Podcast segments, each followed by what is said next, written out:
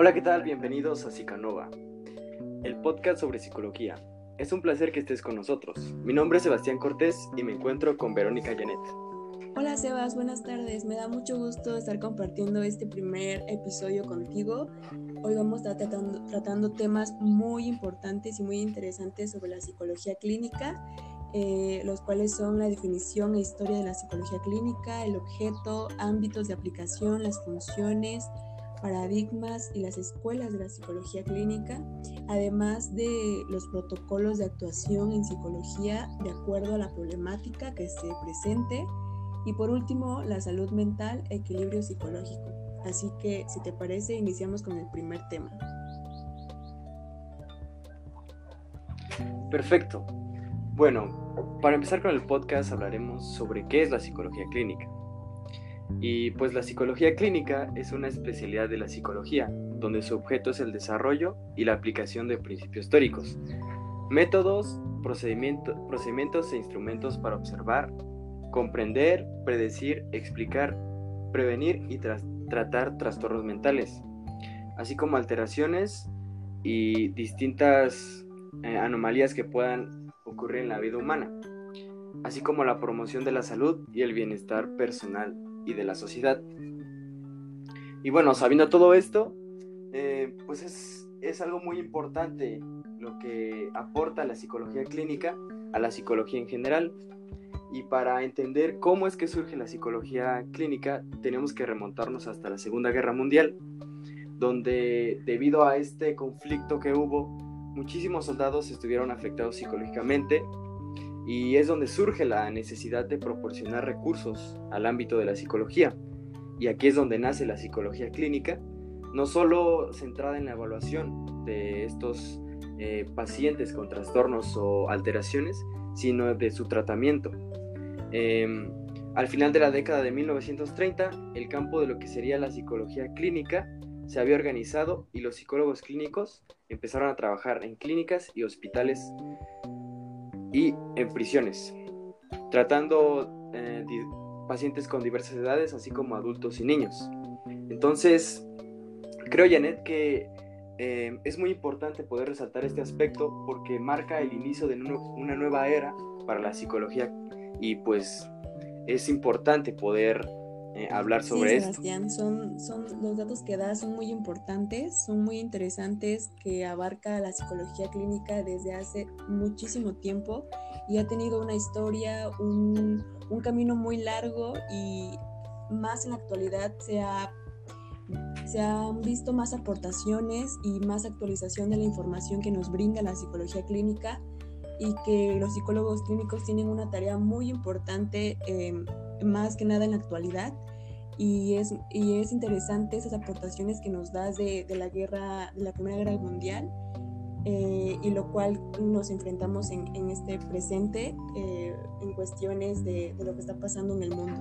Entonces, bueno, ahora bien, eh, pasaremos a otro tema bastante importante, que es el objeto, ámbitos de aplicación, las funciones y los paradigmas y escuelas de la psicología clínica.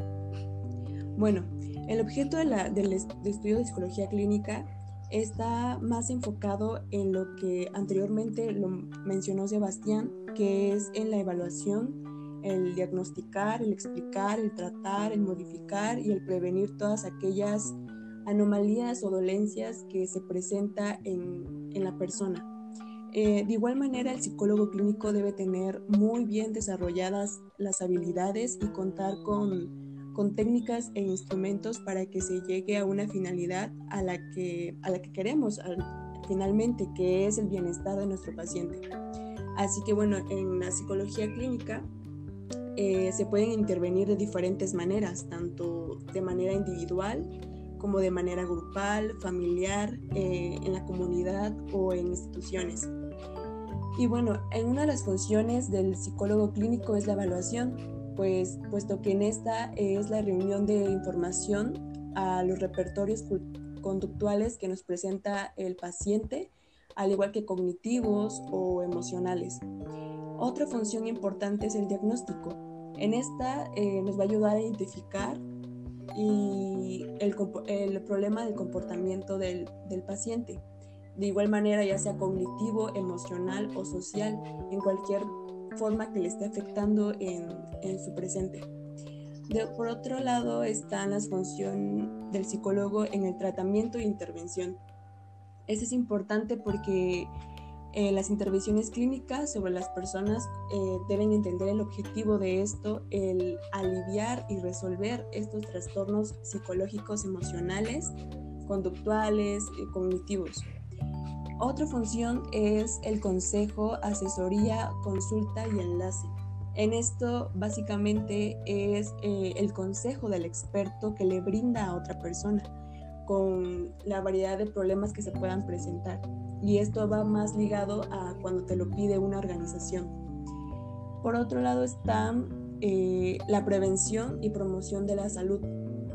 Este es un punto importante que todos los psicólogos clínicos deben de tener en cuenta porque la prevención debe estar, em, es, es, lo más importante que deben de, de tener en cuenta estos psicólogos clínicos para que lleven un proceso y una promoción de la salud a distintas instituciones, escuelas, eh, hospitales. Por otro lado está la enseñanza y la supervisión, que esta está más eh, dedicada a la enseñanza, a la formación a otros en tareas clínicas especialmente y de salud.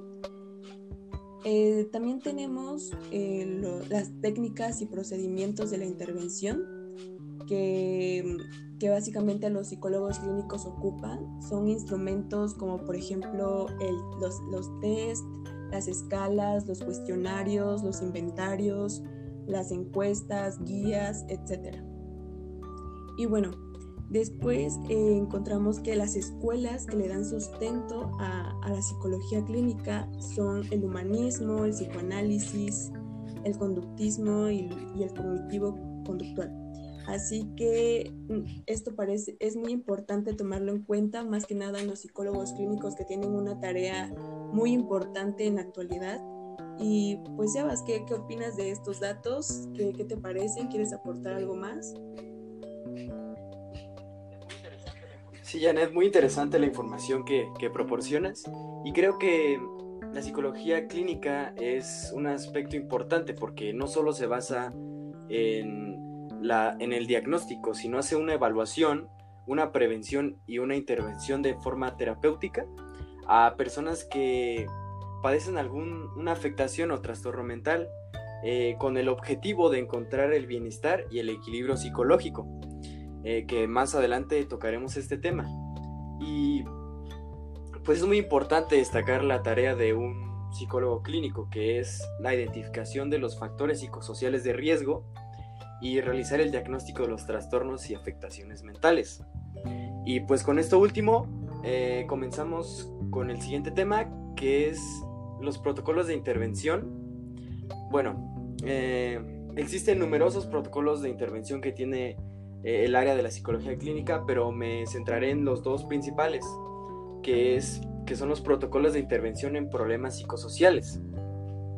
Bueno, para empezar y ponernos en contexto, tenemos que saber que un problema psicosocial es una situación de estrés social que produce o facilita la aparición en los individuos afectados de enfermedades somáticas, psíquicas o psicosomáticas, eh, capaces de generar manifestaciones clínicas en, alguno de en cualquiera de las personas que, que presente estas, estos, estos problemas.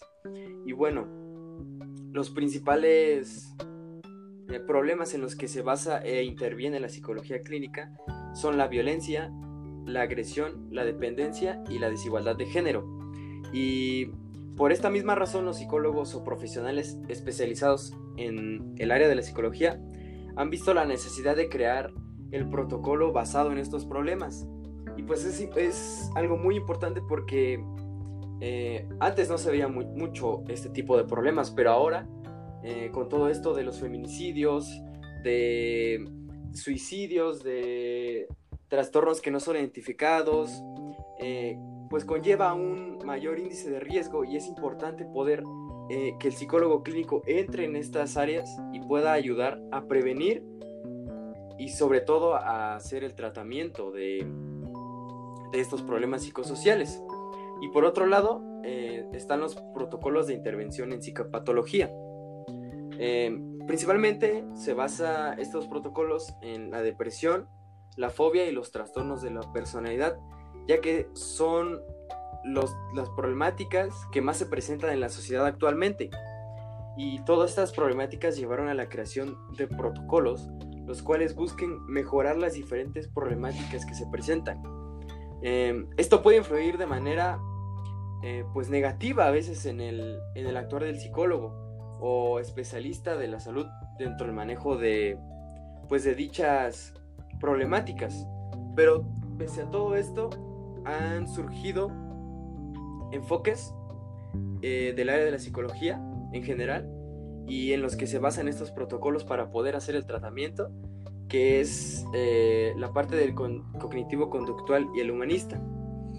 Y pues bueno, otra cosa que hay que destacar es que eh, pues no solo se trata de, de poder curar o llevar un tratamiento de estas enfermedades y, y patologías, sino que se trata de la persona en general y hay que tratar de pues hacerlo de una manera más humana y sea más eh, simple para que podamos nosotros los psicólogos poder destacar y ser de ayuda, de ayuda, perdón, hacia hacia la sociedad en general. Y pues esto es, eh, es algo interesante, ¿no crees, Janet? Es algo que destaca realmente en la actualidad y en la sociedad. Sí, Sebastián, estoy de acuerdo contigo con lo que mencionas. Sin duda, el psicólogo clínico tiene que tener muy bien desarrolladas eh, las habilidades, técnicas, estrategias para poder eh, aplicarlas con estas personas que que sin duda alguna llegan a nosotros por una necesidad. Y es importante resaltar todo lo, todo lo que mencionas, porque en esta actualidad que estamos viviendo con todo lo que sucede, el psicólogo clínico tiene una tarea muy importante en cada una de estas cosas que están sucediendo. Y bueno, pasando al último tema, eh, en salud mental, equilibrio psicológico, voy a retomar una definición de la OMS donde destaca el concepto de salud mental que lo menciona como un estado de bienestar en el cual el individuo está consciente de sus propias habilidades, puede afrontar el estrés normal de la vida, trabajar fructífera y productivamente y es capaz de hacer una contribución a su propia comunidad.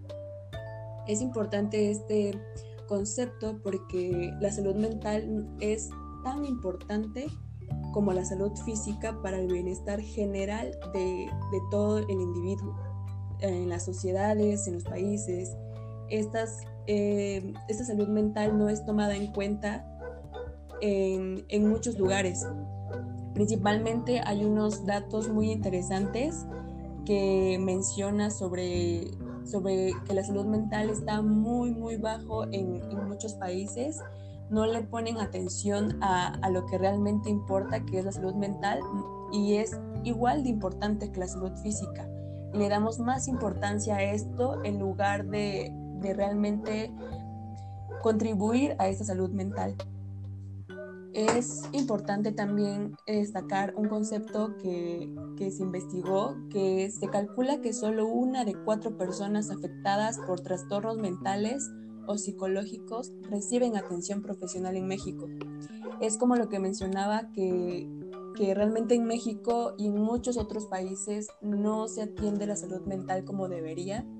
Y, y eso también aplica a algo que me interesó mucho leer, que fue que las cárceles mexicanas están llenas de enfermos mentales.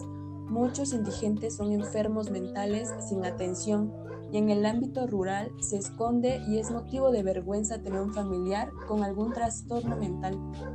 Esto es muy importante porque yo no puedo imaginar cómo es la atención en un, por ejemplo, en una cárcel mexicana, que realmente la salud mental y el equilibrio psicológico ahí no está aplicado porque están personas ahí que necesitan realmente atención psicológica y que no se la dan, no se las ofrecen. Y es importante em, indagar más sobre este tema porque realmente no sabemos cómo están, cómo están ahí o, qué, o qué piensa Sebastián. Realmente estos datos son muy, muy son interesantes, pero a la vez es cuestionarse mucho qué es lo que estamos haciendo con la salud mental. Sí, Anet, de hecho, se me hace algo muy alarmante el dato que diste de una de cuatro personas con trastornos, eh, pues reciben esta atención y estamos hablando de que la, la salud mental ha sido un, paradigma, algo que no se ha terminado de comprender realmente.